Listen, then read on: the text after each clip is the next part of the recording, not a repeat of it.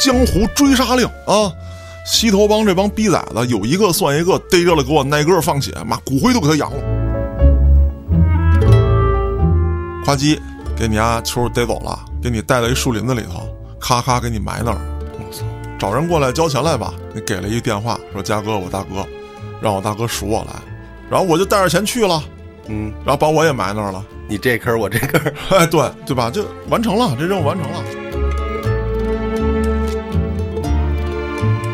土炮，这威力大，据说那威力非常大，大杀器啊！这个我听安旭说，那会儿他老爸就靠着这个手艺行走了一半江湖， 做这个手冲的这个。啊，这是有传承的嘛？然后安旭那会儿跪地想学，他爸不教。这幸好咱操没学会，要不今天我就讲他的故事了。对哎，秋这方面你挺有经验哈、 啊，我也有幸去过一次， 我这一说一看，好像你这两眼放光，条条是道啊！这没有没有，不光彩的过去都是。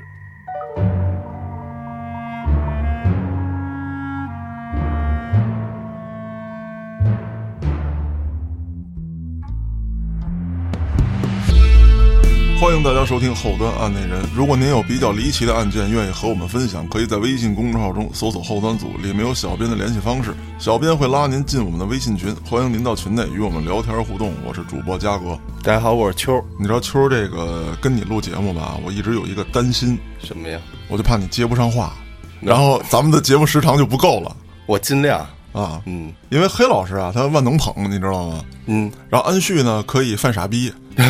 你这两方面的技能好像都不太具备。对，由于案内人嘛，这个节目要严肃一点儿，我就说话要斟酌点儿，得过过脑子，不能胡说八道我。啊不，你还是胡说八道吧，要不衬不出我聪明来。 行，那咱言归正传啊，前段时间啊说了好多咱北方的这些呃黑恶势力的覆灭记，嗯，特别是东北的对，非常精彩。啊，大家很爱听，很支持我。可是呢，也有咱们这听众啊，这个有意见了，嗯得讲讲南方的。啊，我觉得人说的也对没错，啊，不能因为咱是北方人就老讲北方的。嗯，南方的我感觉更离谱，因为他们好像都贩毒嘛，以这个为准。哎，对，他们呀、啊不光是说有涉毒的情况，嗯再一个呢，凶残程度啊，其实我捋了几个案子之后，我发现啊，要高于北方的。嗯，就亡命徒呗，就是真正的亡命徒。，对，而且呢，就是没有什么像北方这边我讲的，上次讲那个光哥那个挺他妈江湖的，嗯， 他们没有，就社会这一块的，就是你死我活。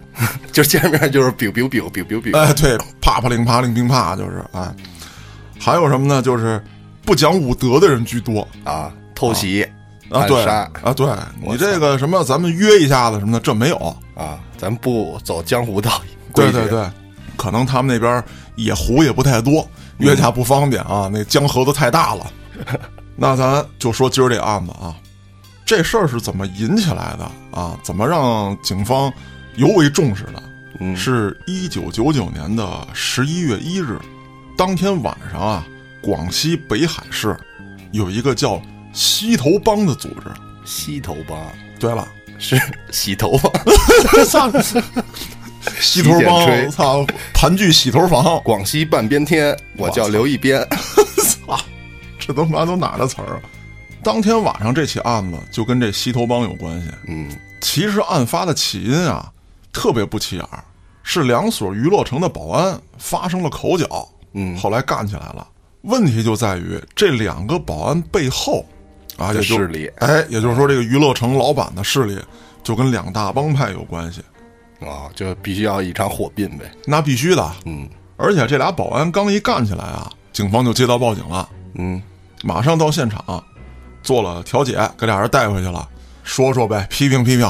嗯，把你大哥叫过来呗，我操，是吧？香港那一套啊，那那倒没有过来喝茶啊，那倒没有，这个还是属于咱们这边的，啊把你俩往那儿一扔，先不理你，啊，先冷静。你先冷静冷静。嗯，你什么时候想跟我说了，那得看我有没有时间听你说。嗯啊，你对们已经进来就老实点儿吧。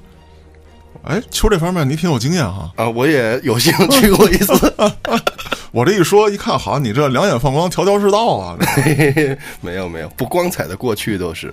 那之后啊，这俩人跟那儿憋了一宿嗯啊。你这警察嘛，晚上逮你那没工夫审你，嗯，事儿多着呢啊。第二天早上九点还有一早会，对啊，能调解就第二天上午调解，调解不了你们俩就直接啊预审分局预审啊。我操，后来呢，调解完了，就跟那个相声里说的那似的，那个丁文元、啊，他们那个他没骂街啊，我们俩盟兄弟，口头语儿没骂街啊，啊，这俩人就开始犯怂了。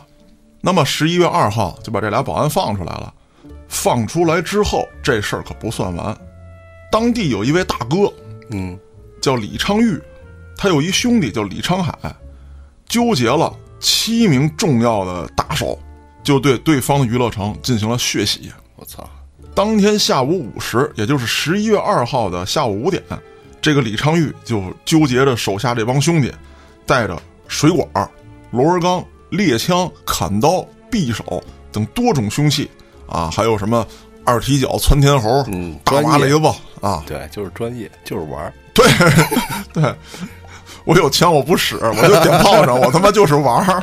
我就听响儿，哎，冲到娱乐城里之后啊，这个为首的小弟就先把这个礼花弹给点着了，嗯，呲儿梆叮当哐，就他妈一顿炸。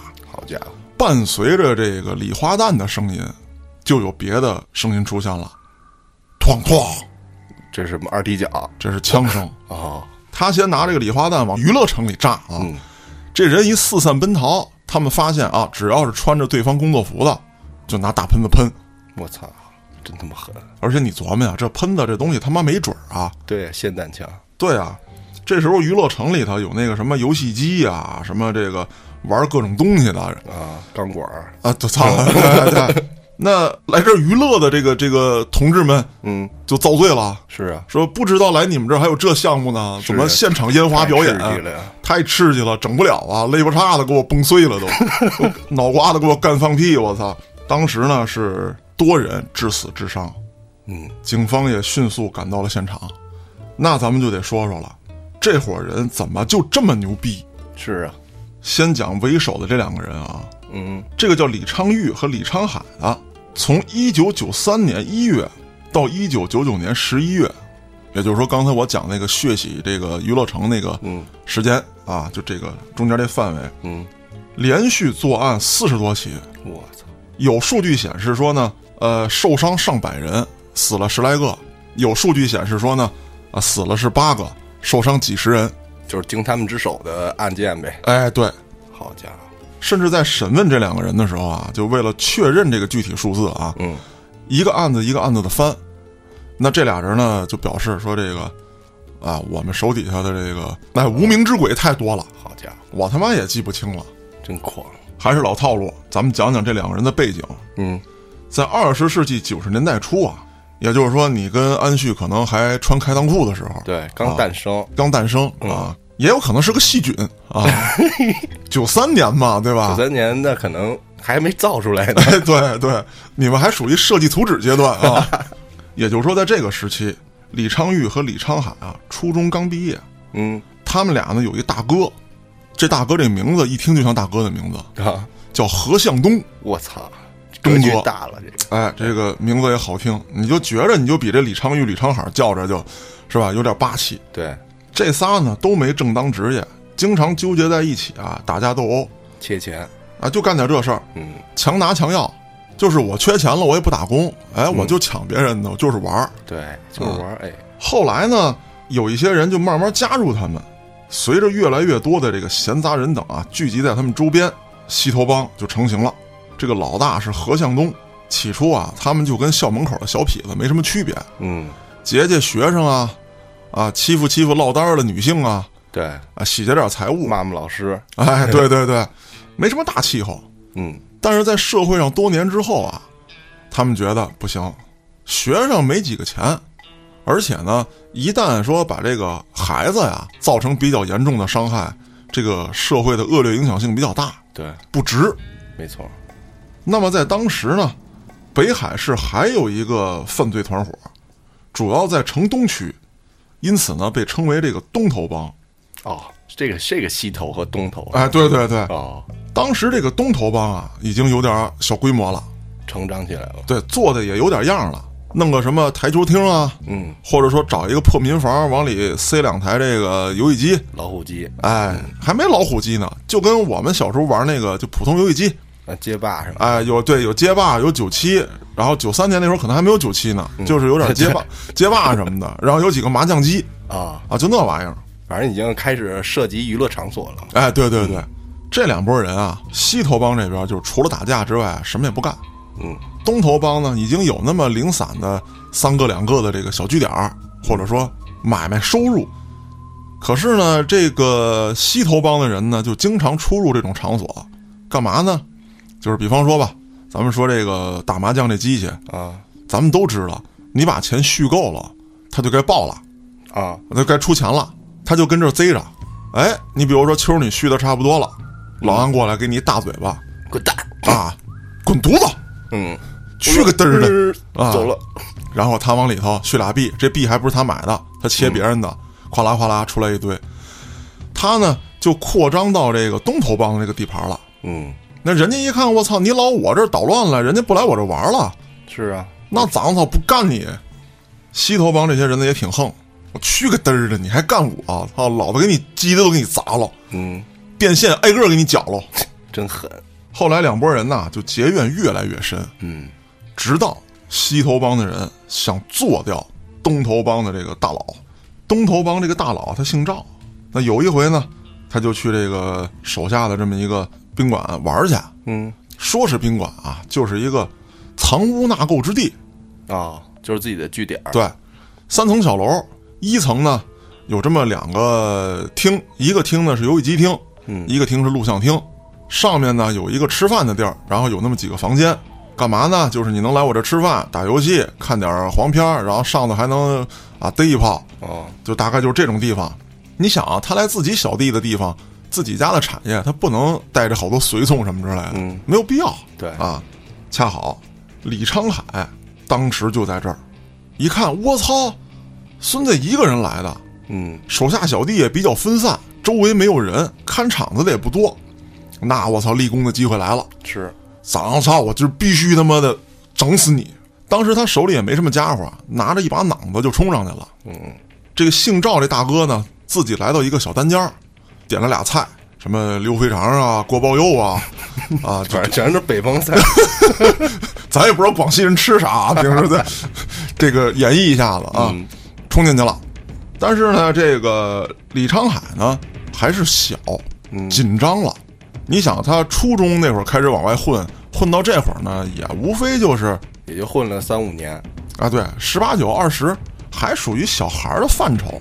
嗯但是这姓赵的大哥已经在社会上很多年了，随机应变能力非常强，拿着板凳子一挡这刀，噼里啪啦跟这个单间一打架，小弟们就听见了，对吧？嗯那给围了。围了，围了之后呢，这个李昌海就从二楼这个窗户跳下去了，哎呦，啊，腿给摔断了，呱呱一瘸一拐的就跑，这帮人就追他，半道抢一摩托，嗯一脚丫子给骑摩托干飞了，嘟儿就跑了。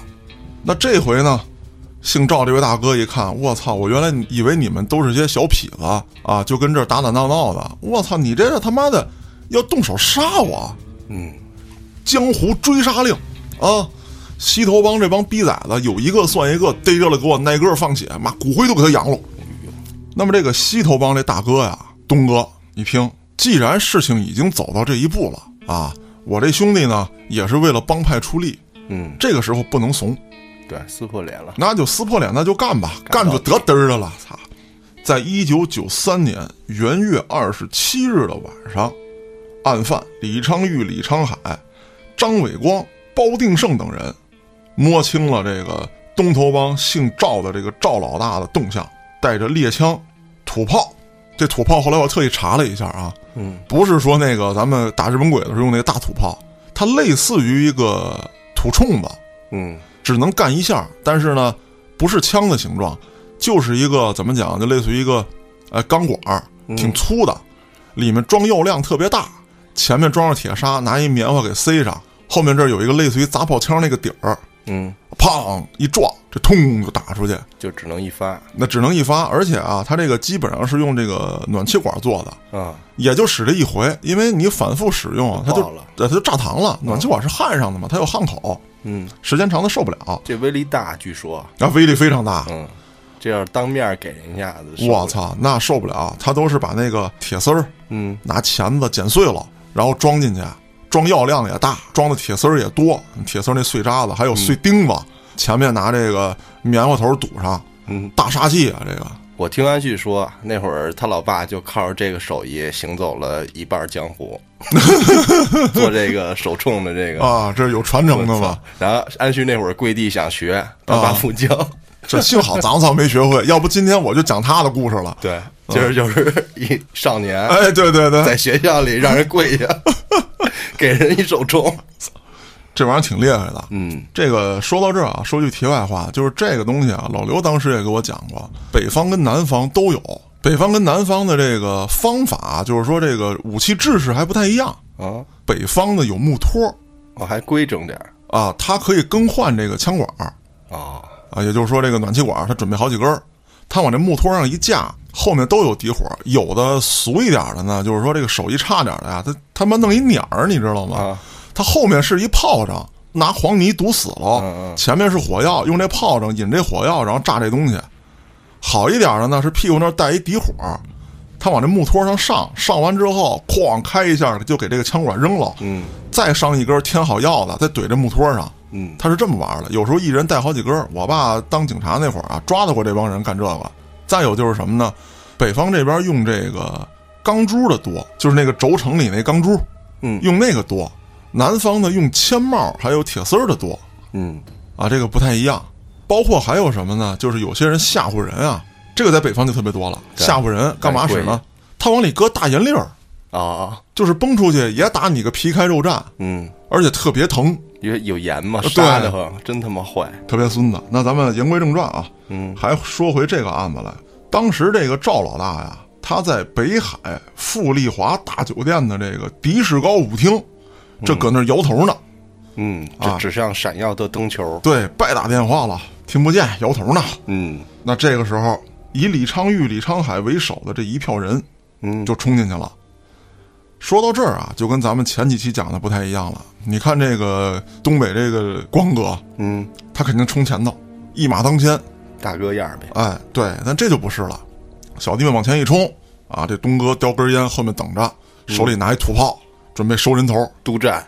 这帮人一冲进去，奔着这赵老大跟他手下的这个第一打手叫马华的这个人就过去了，当时就把手里这长枪短炮全招呼到这俩人身上了，当场被打死。舞厅里玩这些人，知道吧？摇头这些都懵登了，嗯懵登之后四散奔逃啊！这帮人呢，就也不分青红皂白，因为不穿制服啊。那很多看场子的小弟他不是穿工作服的呀，，对，那就见人就打，我操，手里这个火器用完了呢，就上冷兵器啊，铁棍子、镐把子、板锹啊。当然这是这个咱北方这边的 啊，咱那边使啥咱不知道，但是这只能这么这个这个理解一下脑子补，那脑补一下子。那么这一战之后，不单打掉了东头帮，还把东头帮很多这个手底下的这个产业啊，嗯，化为己有。吞并了。吞并了。老大一死，那这个手底下这帮小弟呢，好多东头帮的小弟就加入这西头帮了，嗯，就倒戈了，倒戈了，咋的我也得活着呀，是对吧啊？而且这帮人太他妈生性了上来就干我。啊，就一点江湖道义不讲，不讲武德。你说咱俩好歹盘盘道啥的呢？ 嗯，我搁那儿摇头呢，你操，呃对呀、你也不下个战书， 是不是？？ 对，不讲武德，真是。把东头帮打败之后，他们就开始继续招兵买马，置办产业。后来呢，就涉及到这个赌场、高利贷啊等等等等这些手段，甚至贩卖毒品、抢劫、敲诈、勒索，就基本上吧，祸害人的事儿他就都干了。嗯，成体系了。嗯，除了经营自己的产业之外，他们还干什么呢？收保护费。嗯我自己手底下有厂子，我也得骚扰骚扰别人的厂子。一九九三年十一月，几个中层领导人啊，就是这个西头帮手下这些中层领导人，嗯就开始干起这种生意了。干嘛呢？就跑到别的这个游戏中心，也就是说这个街机厅啊，嗯，开始捣乱，进去啥话也不说，哎，我就不打游戏，就搅你家电线，我他妈就是玩儿，哎，就是玩儿。就是玩儿啊。你人不来，我就拿这个大钳子绞电线；你人来了，我就他妈拿大砍刀砍你。我操，贼他妈凶。后来怎么办呢？说这么着吧，我把你东西弄坏了，你这买卖也开不了了，你一个月给我三千块钱，我负责让人定期来给你修东西嗯，啊，你这就是保护费了吗？是啊，对不对？那没办法啊，很多这个老板生意好点儿的，那我交就交了；生意不好的，去他大爷，我不干了。不干之后，这些东西还不让你拉走。其实游戏机都是好的，只是线被绞坏了对，啊，那不让你拉走，拉走不行啊。开门有开门费，就是他已经把人家老板的店给锁上了，啊我给你收一开锁费，啊，然后再给你收一搬运费，然后再给你收一卸货费，好家伙，那没办法，我操的，那要不就交钱，要不就把东西送给人家不要了。嗯，很多人都干不下去了，就极其的不讲武德。是，那边呢也没有什么说老大之间啊，咱们达成个什么协议啊，是吧？这儿你别管，我别去你那儿，嗯，没有。一家独大了，这，嗯，一般情况下，这个黑社会组织啊，嗯，当他们完成了原始的资本积累之后，就不再干这种打打杀杀的事儿了。嗯，但是这个西托帮不是，他们还得干。是，而且呢，这个打打杀杀还不仅仅是限于抢地盘儿，他们还抢劫。我操，这一般情况下就是小的犯罪团伙刚刚起步的时候呃干得够的，是他都干，他都干。就是他已经有买卖了，嗯，这个规模也很大了，还组织抢劫活动，留恋对 呃于也过可去能的啊，儿也时可能。记忆留恋，这就相当于什么呀？捞鱼你用绝户网嗯，啊，大的小的你全都给捞了，还敲诈勒索，夸叽给你啊球逮走了，把你身上财物洗劫一空还不算，给你带到一树林子里头，咔咔给你埋那儿。我操，找人过来交钱来吧，绑架呗，就是，啊，就差不多嗯，啊。然后更孙子的是什么呀？你比方说，说交钱给一电话，那会儿也没有手机大哥大啥的，嗯，你给了一电话，说嘉哥，我大哥，让我大哥赎我来，然后我就带着钱去了，嗯，然后把我也埋那儿了。 你这坑儿我这坑儿，哎，对，然后让你给你大哥打电话再，那就不打了我操，就直接办了就，啊，我操，对吧？真就他妈狠完成了，这任务完成了啊。所以说很不讲武德，甚至还有什么情况啊？比方说联系老安，嗯说我买点面面，啊，我要整一下子。嗯，鼻炎了，哎，我整点面面。老安就来了，说咱交易吧。啊，带着比较多的面面，带了三斤半啊。好比说，嗯一来得连面带钱全让他给抢了，我操，黑吃黑，就玩黑吃黑的。然后当地呢，因为他在这儿雄踞在这儿啊，别地儿的这个嘖黑恶势力又进不来。那当然了，说我的货被抢了，那后头这个大毒枭们那肯定是不干啊。可是当时啊，在广西这一带啊，毒枭这儿有好几层，嗯，你真的找不到那个说，呃，像我原来讲的那种超级大毒枭，甚至说自己都有军队那种，他有军队，他也不敢开到他妈城里头，他妈的他跟你这火拼来啊，对，反正就来一个办一个。当时抢呢，刚才我说这三斤半有点夸张，小额的嗯。啊，这个多少多少克的啊，他就都给弄走了对，要不然你抢太多了，人直接急了。啊。对，他呢单独抢的数量虽说不大，嗯，但是只要是卖这玩意儿的，他都抢。真他妈狠。你比方说你是底层小弟卖这个的，嗯你今天丢了这个十克，你没办法，你只能自己把这个钱赔给上家，对，上家不管你，是吧？你不是直接把我的货抢了，你是把我的最底层的分销抢了，嗯所以说他也惹不了太大的事儿。当时呢，他们还分了好几支部队，嗯有的部队就专门负责看场子，有的部队呢就负责是收保护费，有的部队就是在街上抢劫，甚至还出现过什么事儿呢？比方说你我老安，咱仨是一小团伙，嗯咱仨也没有什么实力，就干点骑抢的事儿。然后呢，西头帮这些人呢就盯着咱们，嗯，咱们刚抢了一包，咔嚓就过来截胡给我抢了。啊，就给咱们仨全办我了。操！咱们仨抢的包以及咱仨身上的东西，就全都得上交，没有活路就是。那活路是不是就只能加入他们呗？对呀、你就加入呗，那没办法，就相当于非洲大草原上，你看这猎豹好不容易逮了一羚羊，嗯，立马这个狮子呀、或者猎狗就来了，给这猎豹就干跑了，他们就给这个拖走吃了就。操！他们还在赌场放高利贷，啊，诱骗你来玩儿，甚至有一些根本就不是诱骗的，薅你过来。薅你过来嗯，做局套你。你说我没钱了，我操，我今儿被他们掠到这儿了。像有的老板，啊我操，认栽呗，我赔两万块钱，两万块钱我全输了，我走不行，你从我这儿借，你从我这儿借，嗯借完你丫咱们操接着玩儿，真他妈狠。就逮着蛤蟆必须攥出团粉来。当时就有一位姓冯的老板嗯，在他们赌场一宿输了一百多万，啊好家伙，这一百多万包括高利贷啊，嗯总共就是说这人损失了一百多万。但是到了这个时候啊，已经完成原始资本积累的西头帮的大哥啊，这个东哥嗯，就开始厌倦这样的生活了，就时常跟手底下小弟说：“咱们该转型了。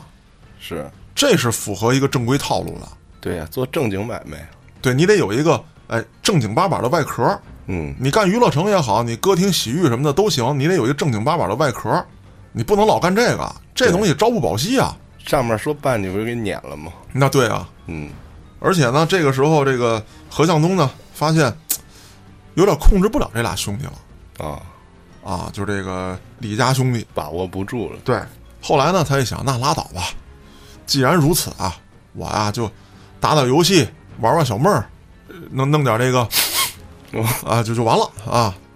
可是呢，这个李昌钰跟这个李昌海一看呀，说这不行啊，东哥没有上进心啊，这个怎么培养咱们这支狼性的团队呢？嗯，对不对？你得你得支棱起来啊！你这样萎靡啊，你不行啊！你原先那发型呢？ 怎么跟这个何向东说啊？也不好使。何向东就劝他们啊，咱们现在手底下产业已经这么多了，你们兄弟们吃好喝好玩好，我这儿也不缺钱，嗯，哎，我就是玩儿，我打架杀人没意思了，我得享受啊！打这么多年仗，我玩会儿怎么了？接着奏乐，接着舞。哼， 这个李师哥俩一看不行，到了改朝换代、推陈出新的时候了，要造反了，准备反了。在一九九五年二月的一天，这个东哥正在自己的厂子嗨呢，吃完饭喝完酒，爽了两下，找一小老妹儿，啊，小屋一待，聊聊文学。这时候这哥俩就冲进来了，二话没说就把东哥跟这小妹儿全给囊死了。哎呦，东哥活着的时候啊，好多手底的小弟呢，因为东哥的训导，嗯，还规矩一些。毕竟大哥有转型收山之心啊，手底下小弟们，那肯定我得响应领导号召啊，是，我得跟随大哥的脚步啊。慢慢的呢，在社会上也比较收敛。嗯，可是李氏兄弟把大哥做掉之后啊，执掌了这个西头帮，变天了，嗯，必须给我煽起来。曾经的属于我的都拿回来，哎哎，西头、东头这一块的，谁说话也不好使，较劲就肋巴叉的给他干骨折，卸他肋巴叉就不行。让西头再次伟大，哎， 不再低调嗯啊。那后来呢，他手底下这帮小弟啊，因为老大的这个气质啊、情绪的变化，嗯，也开始有变化了。到了什么份儿上啊？就是无视法律，无视生命。嗯，有这么一次，李昌钰手下的一个打手吧，咱就说非常骨干的一个人，有一天他走在街上，看见一家门脸门口啊有只小狗，嗯，挺好玩儿，他就跟这狗斗。先开始呢，好好撸这狗还没事儿，一会儿呢，孙子就犯了贱了，给这狗一小嘴巴，嗯，揪揪耳朵。那小狗人不乐意了，我操操的，你这咋整的？你干啥呀？侮辱我，啊，你侮辱我我！虽然不是人，但你是真的狗，对对，抢食儿的时候啊，就是他拿这火腿肠就来回逗这小狗嘛。嗯，哎，你吃，哎不给你，哎你爱吃，哎操，傻逼没要着。呃这小狗往前一抢这食儿，砰，给了他一口，呃，给了他一口。我操！当时就把这狗拎起来，在地上摔死了。这主人就急了，刚开始跟他家小狗斗啊，他就不乐意。你这他妈的，你老作践我们家狗，但是我不敢惹你。啊你这回把狗摔死了，操！这兔子急了还咬人呢，谁还没点脾气啊？我操！我得跟你理论理论吧。嗯，话没说三句，这小子就把土枪掏出来了，照这老板波棱盖上就一枪。我操，哇！再他妈废话，把你丫跟你家这狗全他妈埋了，然后拿枪指着店里的这个老板老婆孩子，我连他们俩都宰，那谁还敢说话呀？是，一下老实了。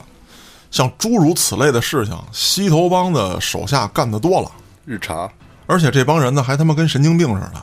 你说自己旗下啊，嗯，有这个游戏厅，有录像厅，有啥洗浴中心啥的，哎，不去，就跑别人那玩去。嗯，有这么一小子到别人家的娱乐城玩赌博机，输了啊，输了之后呢，让老板赔他钱。老板并不认识他，不知道他是西头帮的人。一琢磨，我操，你他妈疯了！你他妈咋想的？你到我这输钱了，你你让我赔你，啊，那他妈的你要赢钱了，我让你撂下行吗？是啊，对不对？赌博机这东西就是他妈有输有赔的，你要不你就别玩儿。后来这哥们儿说呢，行，你等我嗯，你说的啊，啊，在这儿等着，你就等站着这儿。哎，出门打一电话，让手底下小弟说把我那大五连喷给我他妈拿来。我觉着要打丧尸，哎，这老板呢也觉得孙子吹牛逼呢，嗯把自己手底下看场那小弟就都带来了，嗯拿着这个什么啊，就是镐把子板锹，那准备说妈来了就歇你，我就看你今儿能找谁。对，不一会儿啊，来了这么一辆那个面包车，下来五六个人， 下了五六个面包人，下来之后，从这个麻布口袋里把这枪就掏出来了。啊，我操！这老板一看完犊子，赶紧他妈撒丫子撤，没跑了，让人就打死在自己的电玩城门口了。啊，你就说这帮人多他妈操蛋吧！还有一起案件，在一九九九年的九月，到一家服装店嗯，买衣裳，咱这社会人咱得有装扮啊。得有貂儿，啊，对，得穿貂儿，然后胸口得有旺仔牛奶，是不 是？小人儿，那要不咱没有社会人的气派嘛，对不没对错？，再加上这个广西这一块贼拉冷，我必须穿一貂儿啊！嗯操，我这胡说呢啊！ 来到一服装店门口，买了双皮鞋，五百来块钱。嗯，这人呢，就给了一百，然后你还得饶我点鞋油。行，这个讲价方法，我操！这服装店老板一说，你这不大哥你你是喝了吗？嗯但凡有盘花生米，你都不能喝成这操性、嗯，几个菜呀？啊！是啊，他说这不一样啊，是啊，我谁呀我我怎么身份？ 我啥身份呢？我跟你讲，我穿上你家这鞋，搁街上一溜达， 啊，以后咱们啊，就是这个北海市这一块的社会上这些人，方方面面的社会小老弟儿们，那必须都跟我效仿，得穿跟我一样的，嗯，都到你家买来，到时候你咔咔的。人老板也说别操蛋了，你买他妈一双，我就亏四百，你家社会上全来，我他妈亏多少？整不了，大哥啊，这高低不行。后来呢，这哥们一说，那我多买点儿，你能给我便宜点儿不？你说大哥，你要这么聊还行？你说你买点啥吧？之后这哥们儿呢，就大概啊，从这服装店连衣服、裤子、鞋啊、皮带、手包等等的，划拉了一万多块钱的东西，撂了一千块钱。 老板说你没点病吧？ 你有那个大病吧？你他妈你得治治，我操！要不你走个医保吧，行吗，大哥啊？然后这哥们儿一听，我操的，你可能真不知道什么叫黑社会啊嗯啊！你这么的吧，我呢也不白拿你东西，我给你一千块钱，我再找些人把你店重新装修一下子。一个电话来了一票小弟，噼啪一顿砸操，把店主还给打了。可以说啊，从一九九三年到一九九九年这段日子当中啊，这个西头帮对北海市的危害，那简直是不可估量的。嗯，像咱这规规矩矩家的孩子，我别他妈去电玩城，我别去你妈洗浴中心，我想看电影，我去他妈的正规电影院，我别看那他妈小黄盘去，我能躲着点儿。对，这不行啊！我操，你他妈哪儿你也躲不了。走到街上，人家还专门有一帮人是他妈负责抢劫的，对不对？你好好开着店呢，来人就一千块钱，要要拿走他妈的一万块钱东西，这就等于说是当街明抢，没有区别了。是，从普通老百姓到做小买卖的，再到其他这个涉黑的一些这个啊其他团体吧，咱就说，嗯就没有落着好的，命案也特别多。那么呢，就直至刚才我说的啊，到了一九九九年的时候，这一起案件，警方终于收集到了足够的证据，把这些人在当场就给捂住了。嗯，抓走之后啊，经过审问，他们相继交代了自己的犯案罪行。那么为首的六个人进行了枪毙，其他的人啊判了有无期、有死缓，还有这个不同年限的徒刑。那么在一九九九年的时候，危害广西北海市的这个西头帮就被彻底打掉了。嗯，说完他们，在广西还得提另外一个人，这个人的小名啊，或者说他的外号叫华仔。嗯，很帅。这个名儿不错，此人呢，出生于一九六三年，大名叫张树辉。初中毕业之后啊，他从家里拿了点钱，开始做生意。这人啊，他们家啊，可谓是一个黑恶之家，世家，世家，嗯家庭成员个个凶狠毒辣，骁勇善战，人见人怕。好家伙，可以说啊，在梧州这一带很吃得开。那么在生意场上呢，他也是无所不利。嗯就是比方说你这儿有一项目，嗯我也找你做，这个华咱也找你做。虽然说在标书上看啊，或者说等等这个硬件条件上看，嗯，你跟我合作应该更好，但是你一琢磨，你这身子骨可能扛不住他妈的华仔折腾，是你就跟华仔合作了。啊，这无形的压力是吗？对啊，被迫的选择，那么这张氏家族啊，可以说就是以放高利贷起家的。到了这个华仔这一代，那家族已经很有实力了，嗯他也走上老路，到处放贷，专找什么吸毒的呀、社会闲散人员啊，还有好赌的，啊，或者说家里有急事儿的，我就给你放高利贷，嗯，还不上那剁手剁脚，啊给你媳妇儿带走，嘎你俩腰子物力啊催债，啊，对，就是最简单的，简单粗暴嗯啊。说实在不行，你把你媳妇儿抵押在这儿啊，我们带着她这个卖淫去嗯，还这赌债，或者说呢，你是这个干这个的，嗯确实没钱还，家里房也卖了，啥也卖了，但是你还得抽，嗯那怎么办呢？你这样，你不欠我多少钱吗？你去把谁谁给我干了，我还这钱去。哦，他们就以这种形式形成了一个非常恐怖的组织，而且呢，这个华仔啊还给自己一个绰号，叫他妈及时雨，什么意思？就是你丫不缺钱吗？啊，我直接给你送哎，我直接给你送现金啊，你说什么时候要，一个小时拿到你面前。啊，这是一个承诺，是自己这公司的这个叫什么哎宣传语言？对对对，我无论你是谁，我无论你有没有抵押，只要你缺钱，你就跟华哥说，好像借你啊，哎，只给，没错儿。那么这个华哥啊，这个江湖人称及时雨的这哥们儿，手底下有典当行，还有物业公司。那你想，黑社会开的物业公司，那好不了啊，你的物业费都收到二零七七年了， 那差不多啊。 而且这个可以说就跟过去这个旧社会这苛捐杂税似的，嗯啥费都有，什么停车费咱就不说了，嗯，最基本的最基本的停自行车都得收啊，都得收，啊，还有什么行路费，行路费，他妈的路是我们铺的，你这老走，回头给我们这砖头子踩坏了呢。我们每年得养护，哦，行路费。说这个你们家跟这儿准备装修，那装修保障金咱就别说了，嗯但是人家物业公司这保障金人家是退的，他们是不退的，嗯你还得用我指定的装修公司啊。我说去哪儿买什么就买什么，嗯，甚至有的说呢，你要装修就咱就统包，没有说轻装辅料这么一说。我给你装了，你就别管了。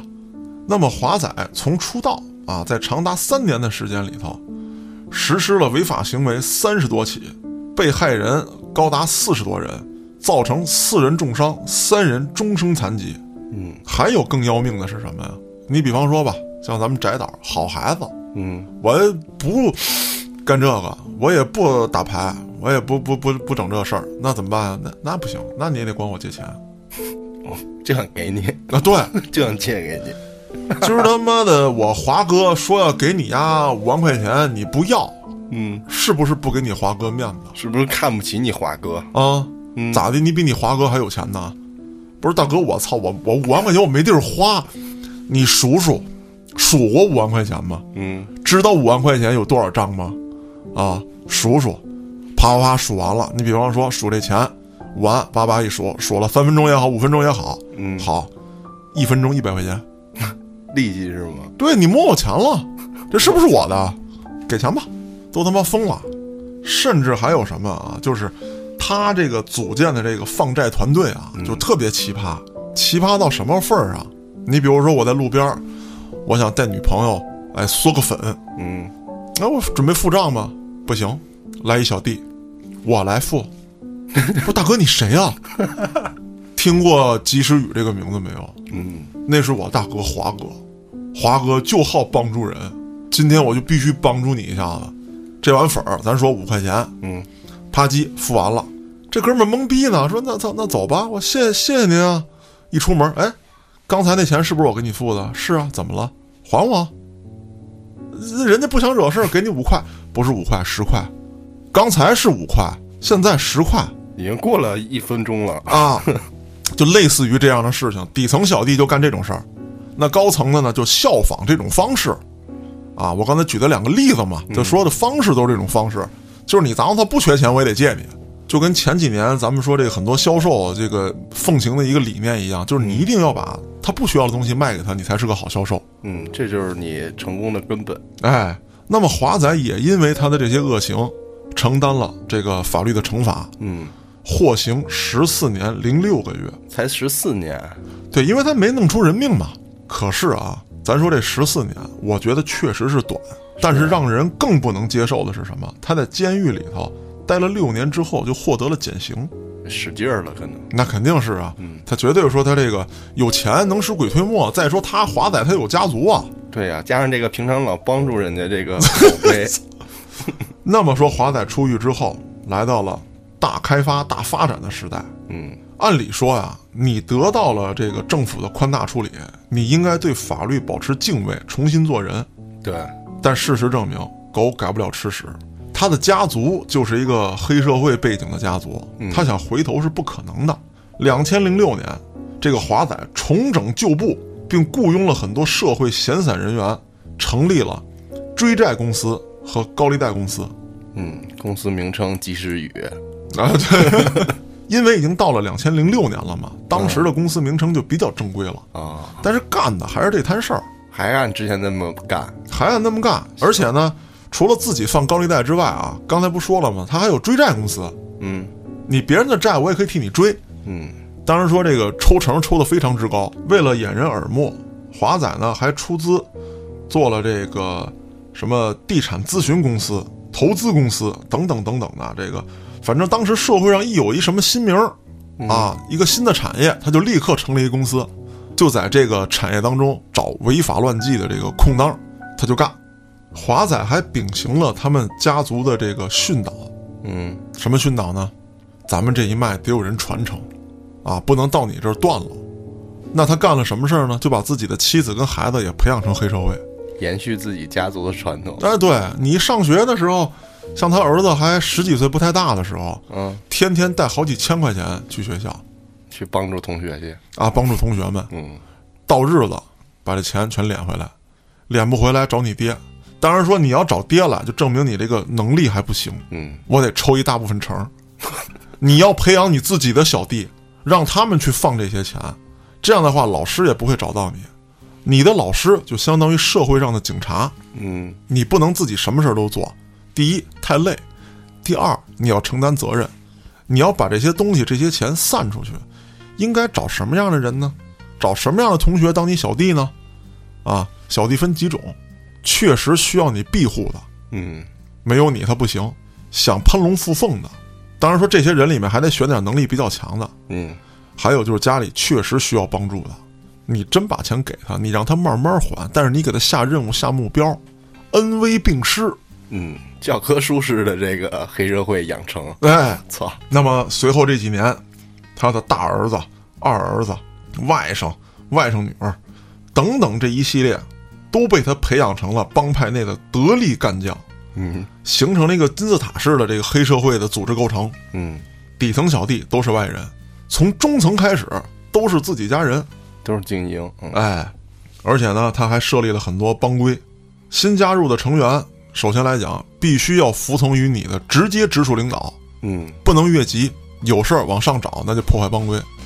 下属必须向上级定期汇报。那么，作为啊小领导，你要向你的上一层领导也是要定期汇报嗯业务情况，这个单位的这个人员组织情况，嗯，还有这个升职加薪也就考核呗，哎，对对对，就这一套的啊。操，真专业，特别专业，业务考核、考勤考核好家伙，啊，这个都有啊。还打卡上班呢是吧？那你对于底层员工来说，你肯定得这样啊。嗯而且底层员工其实他也知道我在给黑社会打工，嗯心里都明镜似的。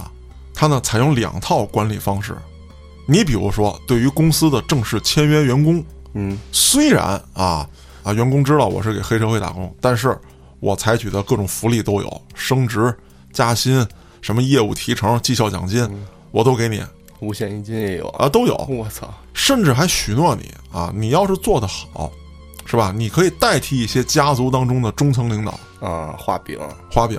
那么对于家族当中的人呢，就以这个啊帮派这个形式进行管理嗯啊，你要定期的啊这个孝敬你的上级，三节两寿你得拜会，有情况你必须得汇报等等这一系列的，什么时候出动这个武装人员，你得申请好，啊，你不能胡来，管理非常严格，两套制度，嗯，基本上就是底层小弟跟员工混杂在这个公司里面进行放债、讨债、敲诈勒索。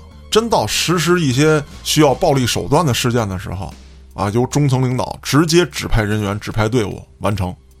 可以说啊，搞得这个梧州一带是鸡飞狗跳、民不聊生。而且他们在做一些对人直接造成伤害性的事件的时候，是坚决不用自己人。嗯，手下有好多欠他们钱的人，比如说秋儿，你欠他们钱，房子也卖了，还欠六十多万，你实在还不上了，嗯，怎么办呀？说你现在去啊，打折老安一条腿，这钱不用你还了。老安也是欠他们钱的人，嗯，我还告诉老安，几月几日之内你要不还我钱，就有人过来打折你的腿。我操，好比说你被警察逮着了，嗯，你说受我指使了，你有证据吗？是啊，你说得出个一二三来吗？当然了，警察也不傻，说你俩人无冤无仇，那怎么着就过去把人腿给亮折去什么之类的。是啊，上层人会教你，你要制造一些矛盾或者摩擦，亦或者说你不是当地人。哦，比方说你是来这儿打工的，嗯，你生活很困难的时候向我借了钱了，或者说强制性的我把钱借给你了，你现在没有办法，我控制着你，你有身份证有什么之类都在我这儿，你走不了。嗯，那好，你干完这一笔，咱俩两不相欠，我把身份证还你，你回家，就让他跑路呗，让他跑路了。嗯，所以说，常年的非法活动当中，他们的组织没出过什么大事儿，关键就是会玩这套路，而且在很多的公司吞并当中啊，他也利用这些非法暴力手段威胁其他老总，甚至说在一些经济上面啊，给予他压力。好比说，我现在要这个跟黑老师合作，我想吞并这个黑老师的公司，嗯，我想想怎么办呢？哎，你儿子被我发现了，上中学呢，嗯，或者说上大学呢，我想办法找人渗透他，我借他钱，放高利贷，嗯，放给他儿子，放给他儿子。我操，咱们屯兵人一看，好，你儿子欠我三百多万了，你这公司作价吧，啊，你看怎么办吧？嗯，当地社会啊，在常年的被他压榨之下，可谓是积怨极深。嗯，到了二零一六年年底，华仔东窗事发，被警方抓获。警方这几年一直在收集他的证据，嗯，终于觉得到收网的时期了，啊，二零一六年对他进行了抓捕。那么经查证啊，从二零零六年他出狱开始的十年间，重新组建黑恶势力，有组织的实施了多起犯罪活动，其中诈骗十七宗，四十九起。寻衅滋事四起，非法拘禁四起，敲诈勒索七起，强迫交易两起，聚众斗殴六起，非法发放高利贷高达四点一五亿元，我操，非法盈利一亿多元。可以说呀，在尚且不富裕的梧州市，这是不可想象的数值。嗯，一审判决之后，华仔等人啊也找了律师对其进行上诉。嗯，他背后有家族啊，是，当然了，这事儿一审、二审都过了之后，一直打到高院，检方也在社会上不断的收集证据。随着华仔的案件越来越清晰，很多当年被他欺负过的、嗯，压榨过的、凌辱过的这些受害者都纷纷站了出来，在大量的证据面前，最终广西高院确认了他的所有犯罪事实，并处以二十五年有期徒刑，剥夺政治权利五年，没收全部个人财产。其他涉案人员从判刑二十四年至四年到五年的不等，缴获财产高达三千七百五十万元。他的大儿子被判二十年有期徒刑，小儿子被判二十四年。二零一九年，在打黑除恶的大局势之下，嗯，华仔的整个家族被一锅所端，啊，完全打掉了这个盘踞于这个当地甚至说几十年的啊，这么一个黑社会家族性的团伙，连根儿拔呗，拔干净了。真好，可以说呀、当时这个报道也非常多，老百姓呢也是大快人心。对，今天讲的这个南方的黑恶势力只是一个开端，哦后几期我也会陆续的带上一些南方的案件。感谢大家的收听，我是后端组嘉哥，咱们下个案子再见。